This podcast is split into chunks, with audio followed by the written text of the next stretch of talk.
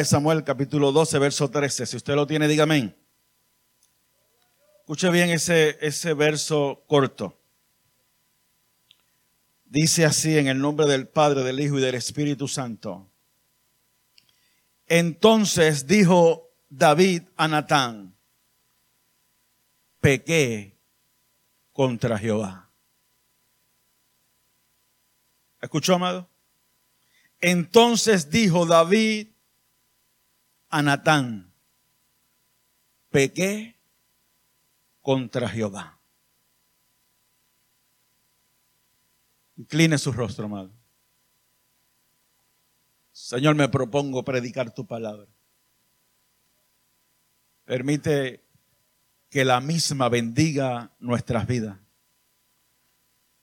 Que bendiga a toda la congregación. Tu palabra, Señor, es fiel y es verdadera.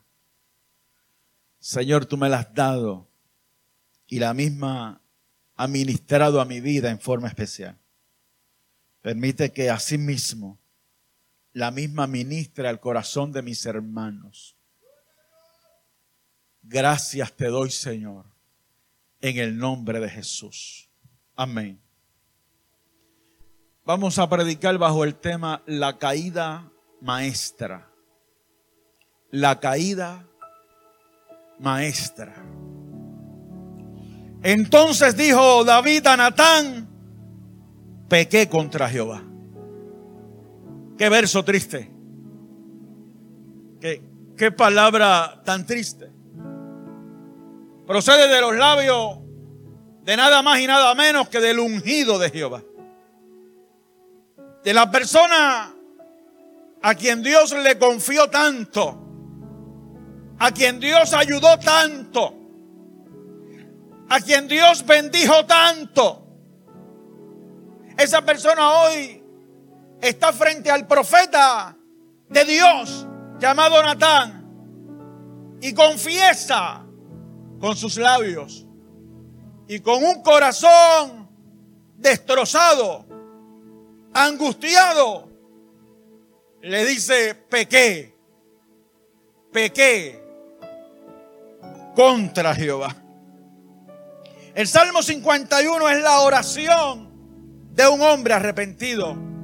Es la exteriorización de un profundo dolor del alma. Se trata del clamor de un rey que siente que todo lo ha perdido. Es la confesión de alguien que ha cedido a su propia humanidad. Es la petición de uno que ha sido vencido por la fuerza avasalladora de la tentación. Aflora en él el corazón desesperado de un ungido que le ha fallado a su Dios. Encierra la sabia súplica y la inevitable humillación de los que pecan contra el Dios que aman tanto. Ten piedad de mí, oh Dios conforme a tu misericordia. Conforme a la multitud de tus piedades, borra mis rebeliones. Lávame más y más de mi maldad y límpiame de mi pecado. Contra ti, contra ti solo he pecado y he hecho lo malo delante de tus ojos. Escucha esta palabra de un corazón destrozado. Escúchala, escúchala. Crea en mí, oh Dios, un corazón limpio y renueva un espíritu recto dentro de mí. No me eches de delante de ti y no quites de mí tu santo espíritu. Vuélveme el gozo de tu salvación y espíritu noble me sustente. El Salmo 51 es a su vez un cántico de esperanza. Es prueba inequívoca de la fidelidad de un Dios que no puede negarse a sí mismo. Es la lectura obligada para aquellos a quienes Satanás acusa y les obliga a creer que no se puede resurgir de un abismo tan profundo. Este maravilloso salmo es el refugio de los que saben a quién acudir en sus desesperaciones. Los sacrificios de Dios son el espíritu quebrantado. Al corazón contrito y humillado no despreciarás tú, oh Dios. El Salmo 51 es la respuesta de David a Dios cuando fue alcanzado por su pecado. Le llamo la caída maestra porque qué mucho aprendemos de la desgracia espiritual de este rey ungido por Dios. Este salmo responde a la historia narrada en segunda de Samuel capítulo 11 y 12. Un rey desesperado. El ungido de Jehová había pecado contra Dios. No tenga duda de que David amaba a Dios con todo su corazón. Pero aún amando a Dios con todo su corazón, la tentación en un momento dado fue tan fuerte que lo llevó a pecar contra su Dios. Que lo llevó a fallarle a su Dios le falló a la confianza que Dios le había dado. Le falló a la gente a quien gobernaba. Le falló a su propia familia. Le falló a la familia de la mujer con quien cometió el pecado. Y ahora lo encontramos destrozado, angustiado, porque los que amamos a Dios con todo nuestro corazón, cuando pecamos, nos duele. Nos duele. No, nos angustia. Es un dolor profundo, difícil de explicar. Trato de ponerme en los zapatos de David y de entender el dolor que en aquel momento sintió cuando lo alcanzó su pecado. Cuando el profeta de frente se lo hizo saber. Esta es la caída maestra. Que mucho aprendemos de esto. E, e, esta palabra es para la gente de Dios que sabe que no es perfecta. Es para la gente de Dios que reconoce sus debilidades y sus limitaciones. Para la gente de Dios que reconoce su flaqueza. Para la gente de Dios que reconoce a lo que estamos expuestos en este mundo. Para la gente de Dios que reconoce cuando ha pecado, cuando ha faltado, cuando ha caído. Y los ungidos de Dios. Tenemos que vernos reflejados en este salmo. En el día, amado, en que la hora aprieta. E, en que nuestra vida espiritual se ve comprometida en que la santidad que le debemos al Dios que nos llamó se ve comprometida. Porque la tentación se hace fuerte. Y en un momento dado, el ungido de Dios cae y peca. El preámbulo de la caída enseña mucho. Muy alto el costo de los olvidos de David muy alto. Hay cosas que son muy costosas. Y hay olvidos que son muy costosos. Y yo quiero que cada líder que está aquí, cada y cada persona que ama a Dios con todo su corazón, sepa que hay olvidos que son muy costosos. Y en el preámbulo de la caída, una de las causas de esto fueron los olvidos de David. Le falló la memoria. Y cuando Natán le descubrió su pecado, le dijo en los versos 7 al 9 de su, segunda de Samuel capítulo 12, le dijo, así ha dicho Jehová Dios de Israel, escúchame bien, yo te ungí por rey sobre Israel. Y ese fue el primer olvido de David a la hora que cayó. Y ahora Dios se lo recuerda, yo te ungí, yo te ungí yo te puse. Ahí hay un Dios que le está diciendo a su ungido, oye, yo confié en ti. Te estimé. Te recluté. Te confié lo que más quiero. Te confié a mi pueblo. Yo te ungí por rey sobre Israel. Hoy estamos siendo aquí ungidos. Hoy estamos siendo aquí ungidos. Que no se te olvide. No te ungió el pastor Lamner, ni te ungió la pastora Ani, ni te ungió el pastor Carlos. Te ungió el Dios del cielo. te escogió el Dios del cielo. Que no se te olvide porque, porque hay olvidos que son muy costosos. Y cuando David se enfrentó a la tentación, se le olvidó que él era el ungido de Jehová. Le dice, yo te ungí por rey sobre Israel y te libré de la mano de Saúl. Te libré de la mano de Saúl. De la misma muerte te salvé unas cuantas veces. No se te olvide que papito Dios te ha librado de la mano de Saúl muchas veces. Papá Dios te ha librado de la mano de los que te persiguen muchas veces. Oye, lo que Dios le está diciendo a David, mira, ungido, yo he sido bueno contigo. Yo, yo te he cuidado.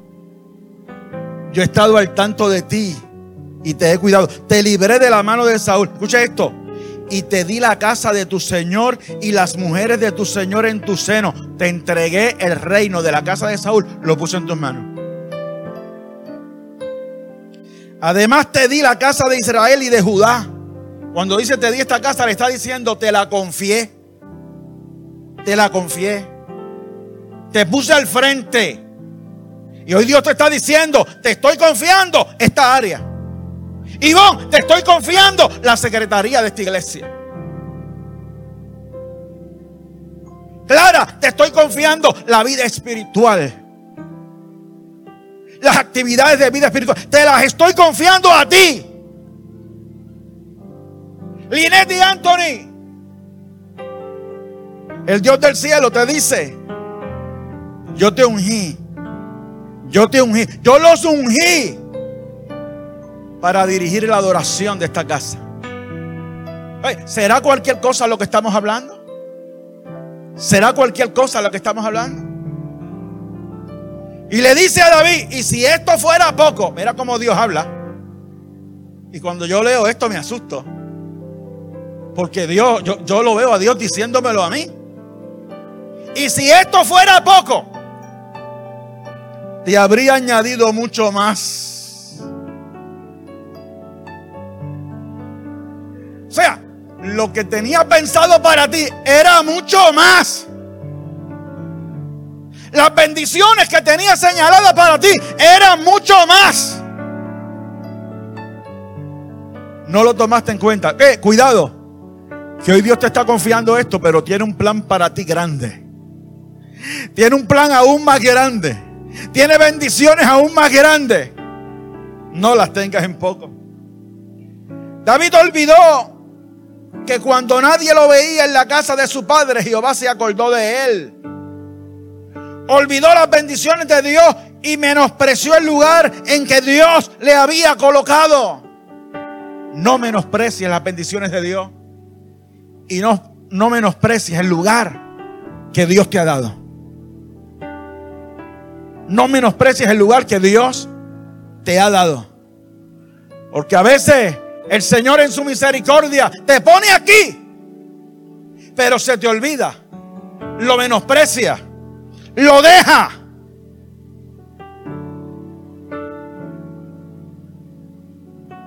Y Dios puede tener misericordia contigo como la tuvo con David y restaurarlo. Pero lo cierto es que si Él quiere poner a otro, lo hace.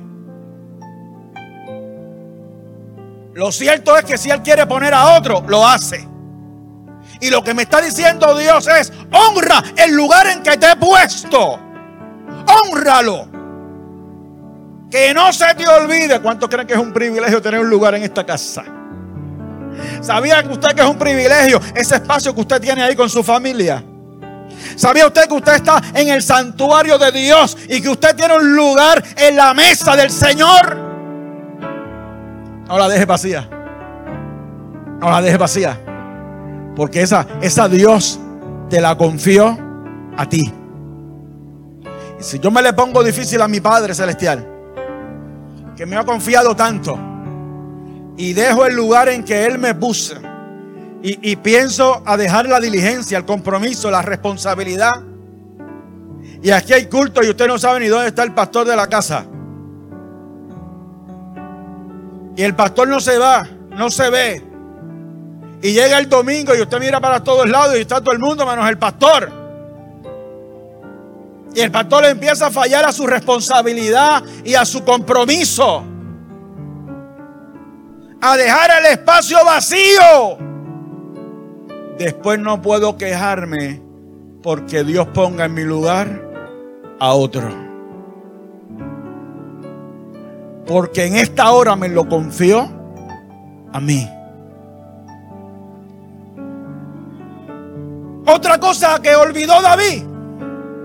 Olvidó que cuando el pueblo de Dios va a la guerra, todos vamos a la guerra. ¿Me escuchó?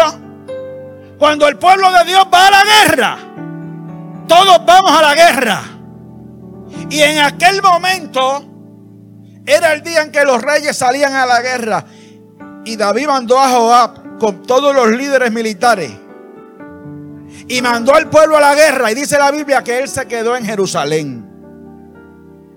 Cuando el pueblo de Dios va a la guerra, todos vamos a la guerra. El asunto también es contigo. Y si usted cree que no hay guerra, pues no sé dónde usted vive. Si usted no se ha dado cuenta que el pueblo de Dios está en guerra y que hay que pelearla de rodillas, con el corazón, con la garganta, con las manos, con los pies, con la marcha, hay que pelearla y tenemos que ir todos. Carlos, hay guerra, vete con el pueblo, que yo me quedo acá en la hamaca. Vete con ellos. Ani también va. Pero yo me quedo en la hamaca. Ángel, predica tú en la calle. Que yo me quedo en la hamaca. Clara, ahora tú, que a ti fue que te pusieron a orar.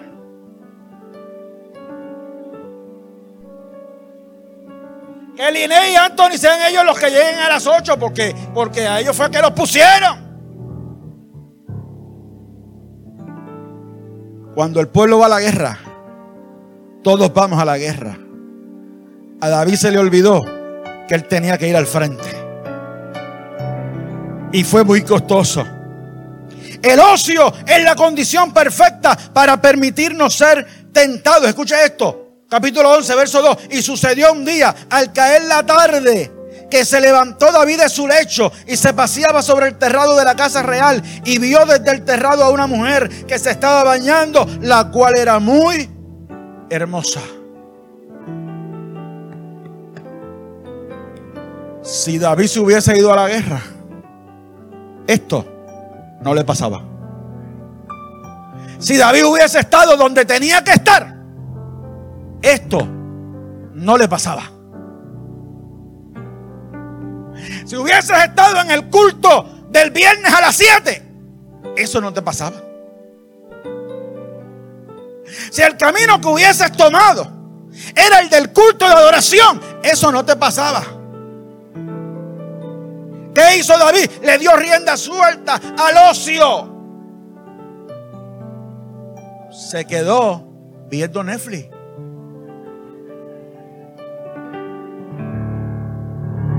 Y era el rey, me imagino que tenía una pantalla gigante. Y puso Netflix. Y puso la serie esa que está en todo su apogeo. ¿Cómo que se llama la serie esa? Tú no sabes, Carlos. Yo tampoco.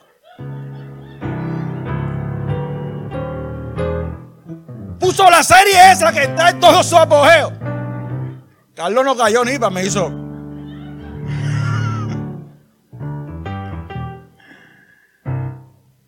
David puso esa serie y, lo dice así. Amado lo dice. Dice que se paseó por todo el terrado.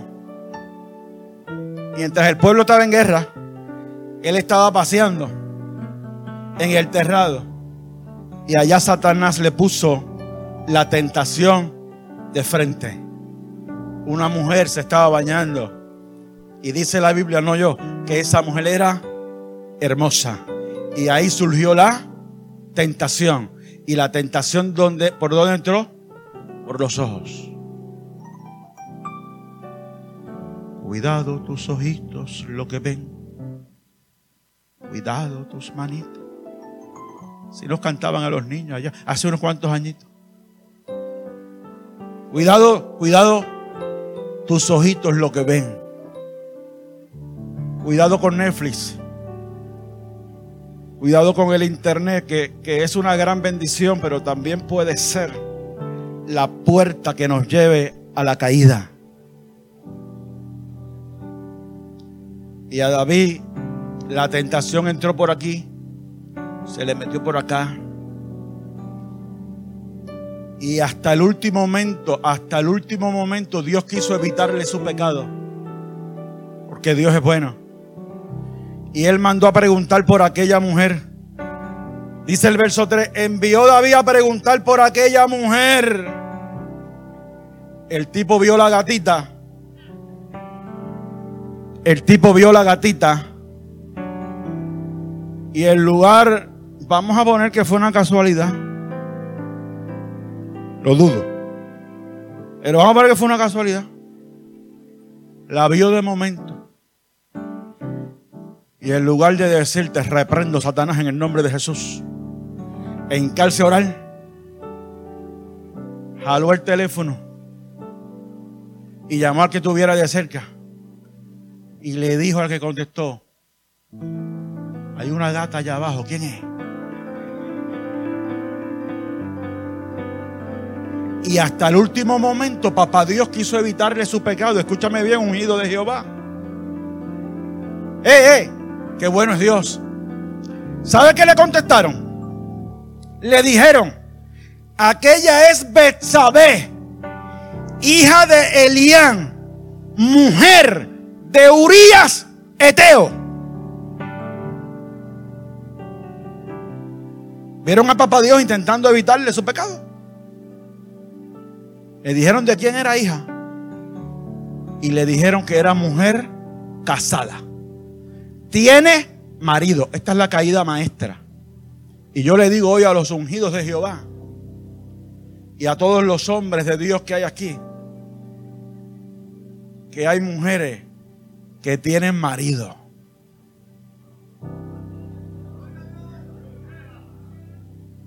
Hay mujeres que tienen marido. Pueden ser lindas, pueden ser elegantes, puede ser la última Coca-Cola del desierto, pero tienen marido. Y eso se respeta. Dice amén. Y eso se respeta. Amén. Los ungidos de Dios no traspasamos línea. No nos pasamos de la raya respetamos a nuestras esposas y respetamos a las esposas de los demás. ¿Decimos amén?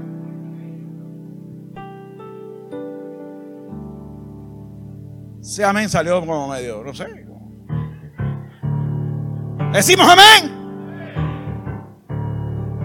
David no respetó eso. Cruzó línea y le costó.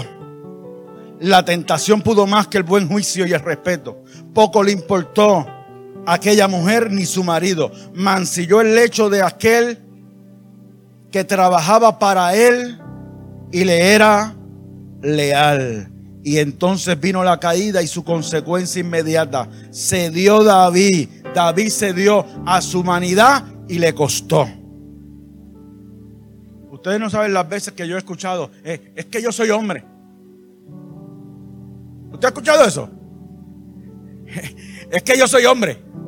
No, yo soy un robot. Es que yo soy hombre, yo lo sé. Dios también lo sabe.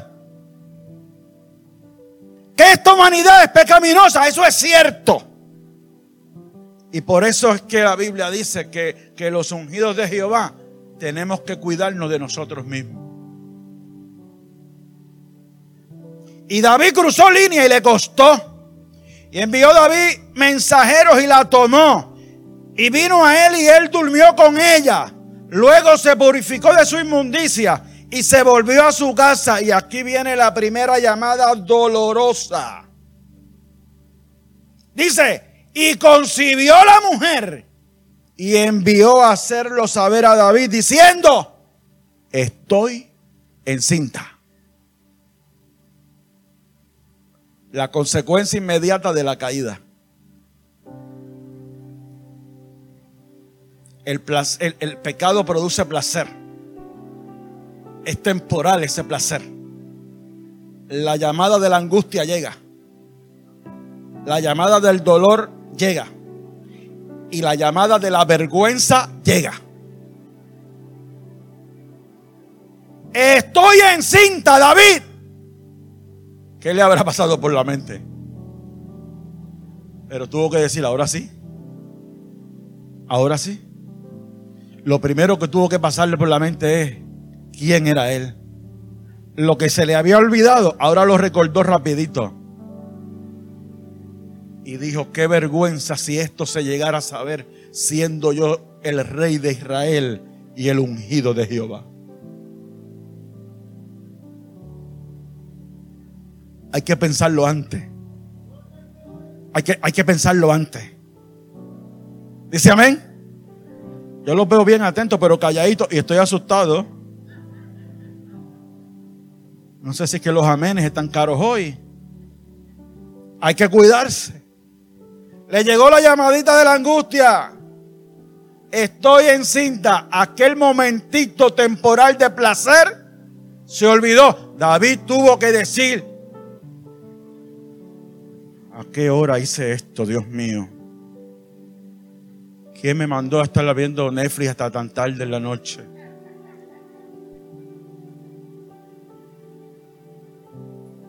¿Quién me mandó a llamar a quien no debía?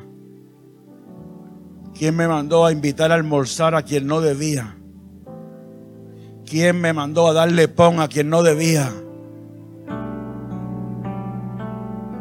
¿Quién me mandó a hacer la guiñadita? A tirar el piropo. Ya los prohibieron los piropos. Y van a ir a prohibirlo. Amado, yo creo en los piropos. Eso está bien. Pero, pero yo tengo a quien lanzarle piropo.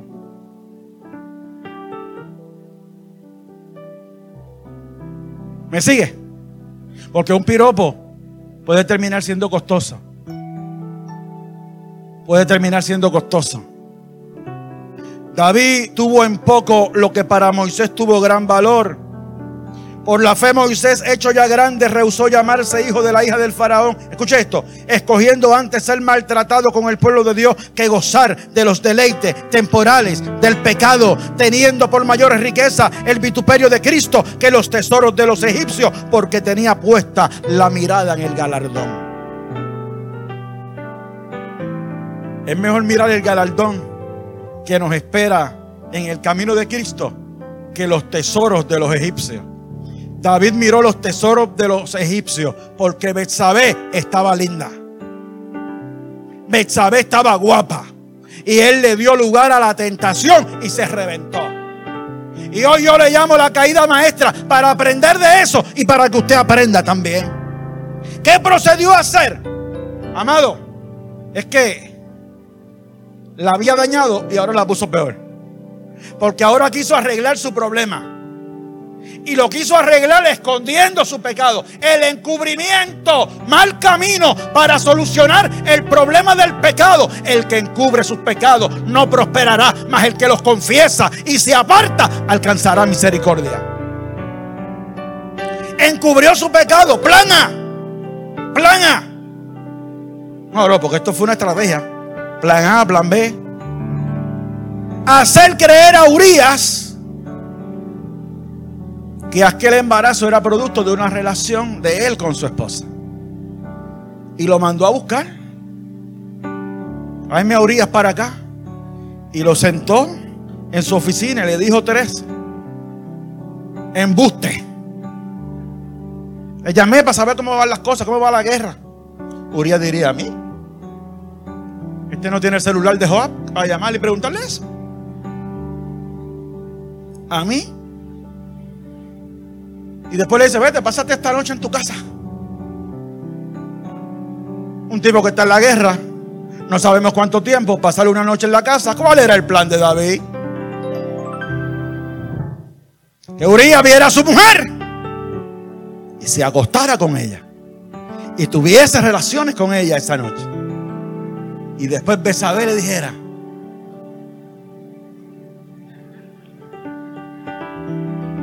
y que Urias creyera. Oye, el plan perfecto.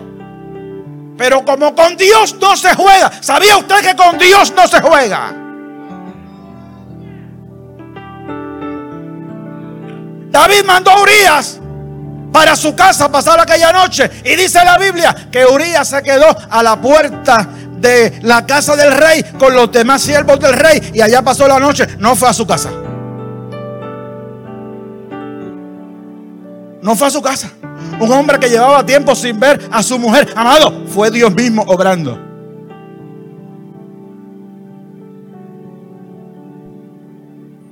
Porque cuando yo iba, ya Dios venía hace rato. Y Urias no pasó la noche con su mujer. Y cuando se enteró David, lo que pasó aquí, se, me fracasó el plan A. Pero me llama la atención, amado, que Urias le da cátedra a David le da cátedra, le dio cátedra de lealtad, de fidelidad, de buen servicio. Y cuando David lo cuestiona, ¿qué pasó? Te dije que pasara la noche en tu casa, estuvieras con tu mujer. Mire esto, se lo tengo que leer. Y dijo David a Urias, no has venido de camino, ¿por qué pues no descendiste a tu casa? Escuche esto.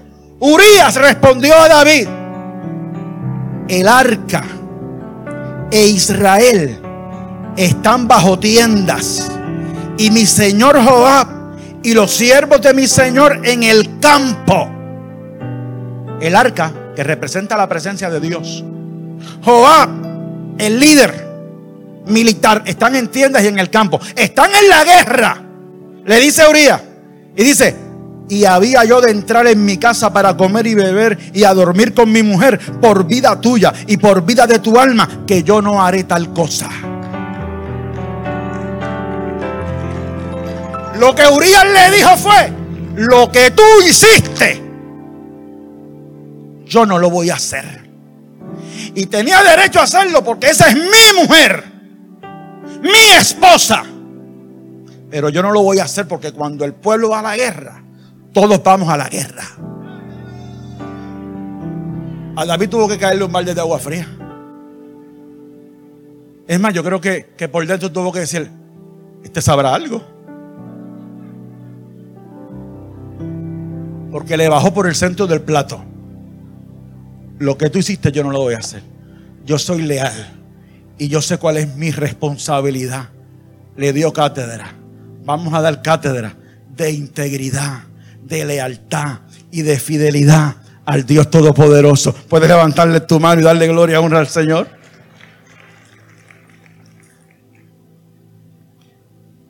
David pensó que quedaría libre de su pecado si le hacía creer eso a Uriah. El encubrimiento solo logra encadenarnos más a la angustia que produce el pecado. El camino, la solución es el arrepentimiento, no el encubrimiento.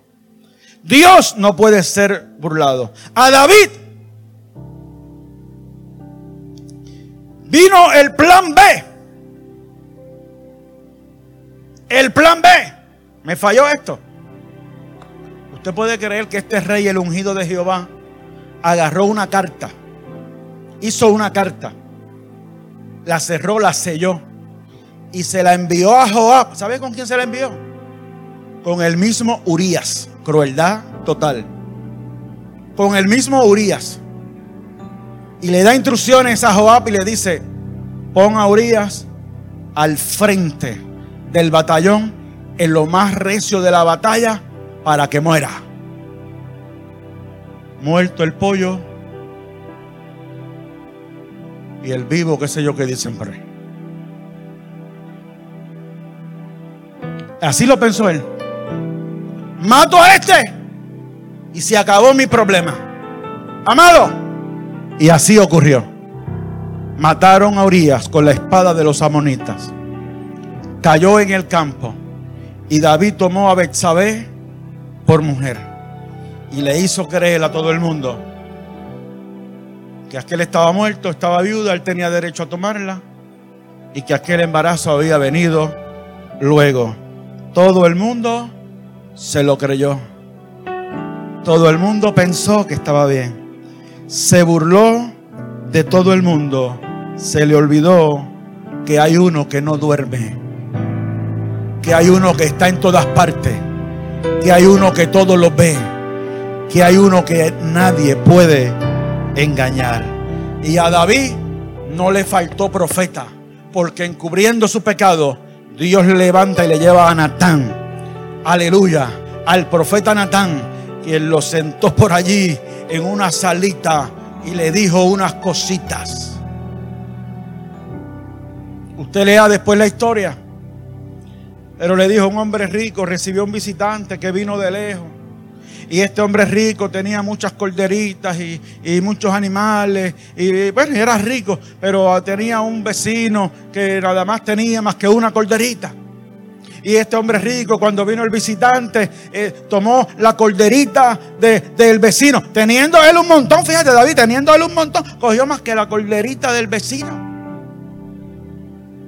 Y esa fue la que sacrificó.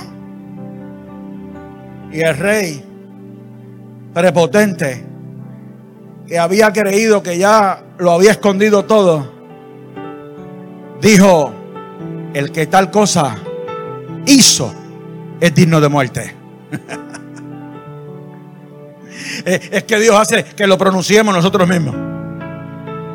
Quien tal hizo es digno de muerte. Se enfureció. Se encendió en furor. Se molestó que otro hiciera lo que él hizo. Ese hombre digno de muerte. Y Natán, el hombre de Dios, de frente, sin miedo, al rey, le dijo, aquel hombre eres tú. Ese hombre eres tú. El que hizo eso fuiste tú. Y ahí David quedó al descubierto. Su pecado fue descubierto. Natán descubrió el pecado del rey. Y entonces vino la confesión. David con los ojos llorosos, con el corazón angustiado y ahora desesperado, le dijo a Natán, pequé contra Jehová. Pequé contra Jehová. Y cuando yo leo esto, concluyo, David, si hubiésemos comenzado así, si hubiésemos comenzado por ahí, te evitabas muchos problemas. No pierdas tiempo culpando a otro. No pierdas tiempo encubriendo. No pierdas tiempo con eso. El paso es el arrepentimiento. Es la confesión. Es la humillación. Natán, pequé contra Jehová. ¿Alguna vez ha tenido que decir pequé contra Jehová? ¿Alguna vez has venido al altar y has derramado lágrimas delante de Él y le has dicho, pequé contra ti, Señor, solo contra ti he pecado? ¿Alguna vez te has metido a tu recámara, has hablado con Dios y le has dicho, pequé contra ti, Señor? Pequé contra ti, Señor. Te fallé, Señor. ¿Te ha tocado hacerlo? ¿O solo a mí me ha pasado? ¿Te ha tocado hacerlo? Levante la mano a los que le ha tocado hacerlo. Amado, cuando yo levanto mi mano no estoy mintiendo. Me ha tocado hacerlo. Pequé contra ti.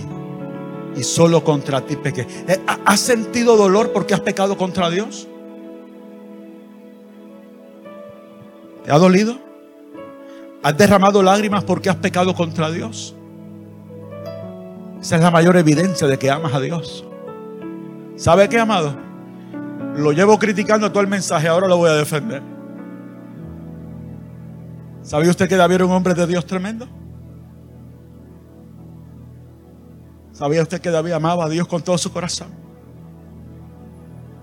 Los que amamos a Dios con todo nuestro corazón también estamos expuestos al pecado. David amaba a Dios.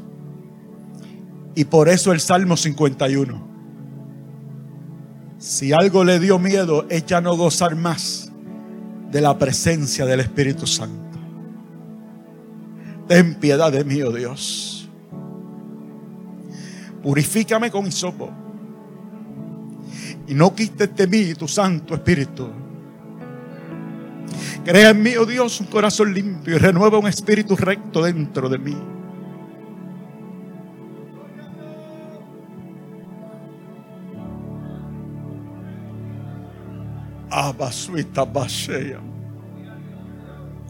Crea en mí, oh Dios, un corazón limpio y renueva un espíritu recto dentro de mí.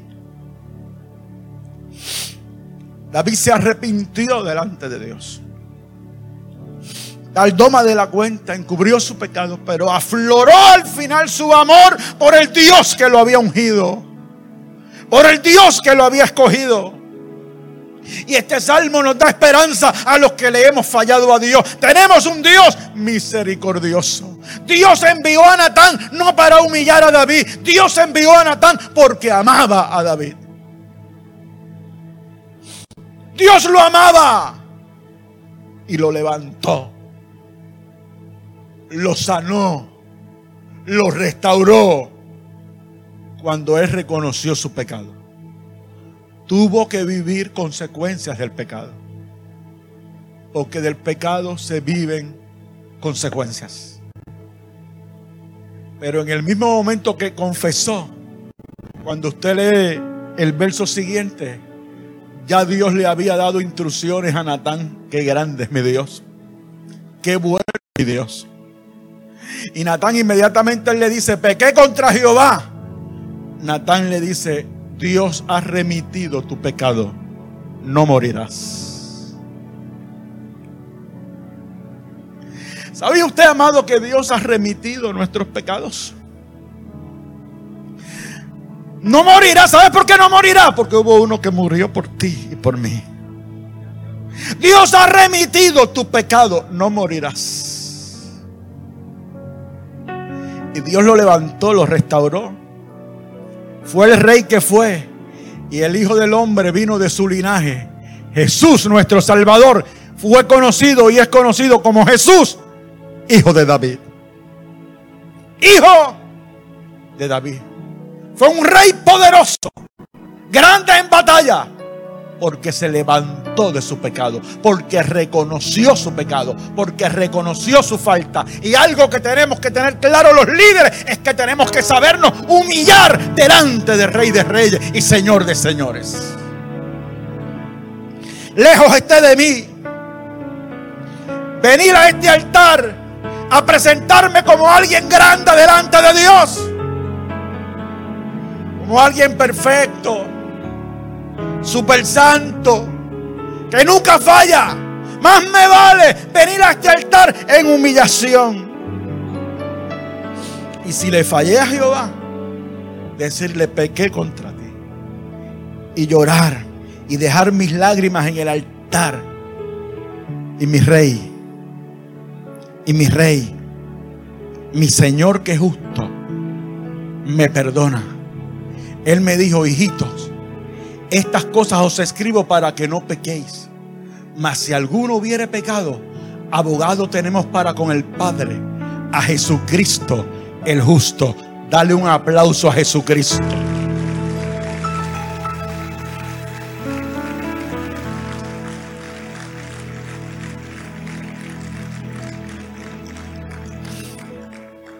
Bienaventurado el hombre que siempre teme a Dios mas el que endurece su corazón caerá en el mal. No endurezcas tu corazón delante de Dios. Vamos a humillarnos delante de Él, a reconocer nuestras faltas. Y Él nos va a dar la victoria. Si tú lo crees, ponte de pie.